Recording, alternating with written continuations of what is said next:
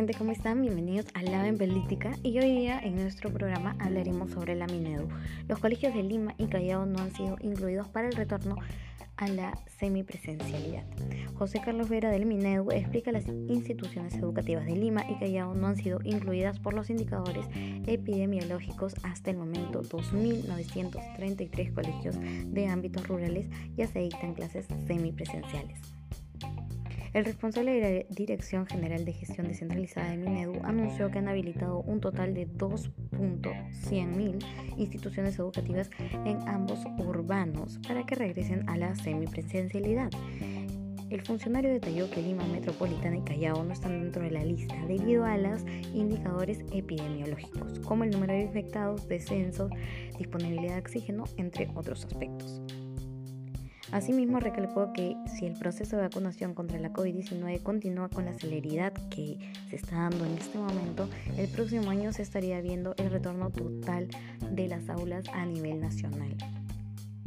Todavía no en Lima Metropolitana y Callao por algunos indicadores epidemiológicos y por el desplazamiento, pero ya tenemos 10 regiones en donde algunas instituciones están habilitadas para el retorno. Si esto se viene dando en el segundo semestre, debemos incrementar el número de instituciones con estabilidad.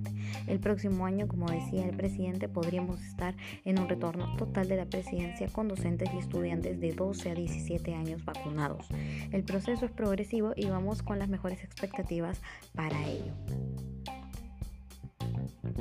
José Carlos Vera también informó que a la fecha hay 75.000 docentes rurales que ya recibieron su primera dosis de la vacuna contra la COVID-19. La cifra ofrece cuando se contabiliza a los maestros en las zonas urbanas. Aquí el número ascendente es un poco más de 260.000. Si bien la vacunación no es un requisito para el retorno a clases, obviamente es una condición favorable que da confianza y seguridad a la comunidad educativa para su retorno más seguro. Esto también apuntó el especialista. ¿Cuántas instituciones educativas ya regresaron a la semipresencialidad?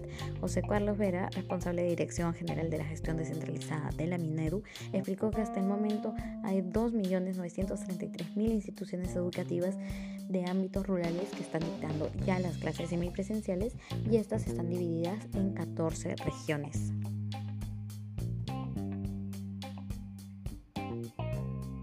Por otro lado, los centros de vacunación se extienden en un horario hasta las 7 pm desde hoy, lunes 19.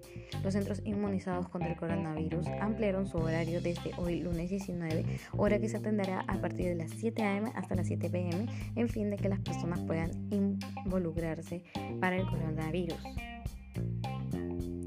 tras salir de su centro de labores o en alguna actividad. Así lo dio a conocer el ministro de Salud, Oscar Ugarte.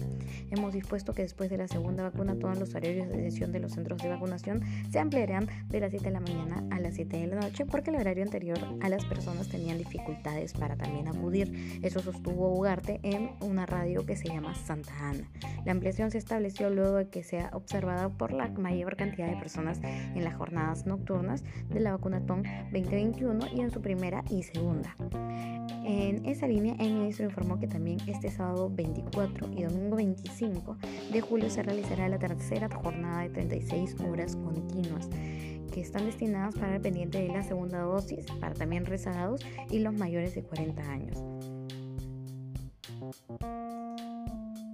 Hay que tener en claro que la vacunatón, la segunda vacunatón superó la meta de más de 216 mil dosis eh, contra la COVID y fueron también aplicadas a adultos entre los 45 y 46 años.